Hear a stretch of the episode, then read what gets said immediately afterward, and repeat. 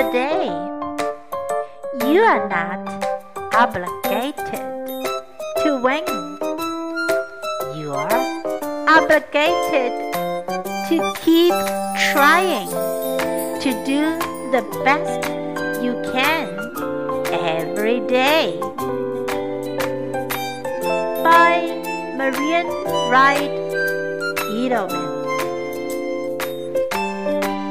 You are not obligated to win. You are obligated to keep trying to do the best you can every day. Word of the day. Obligate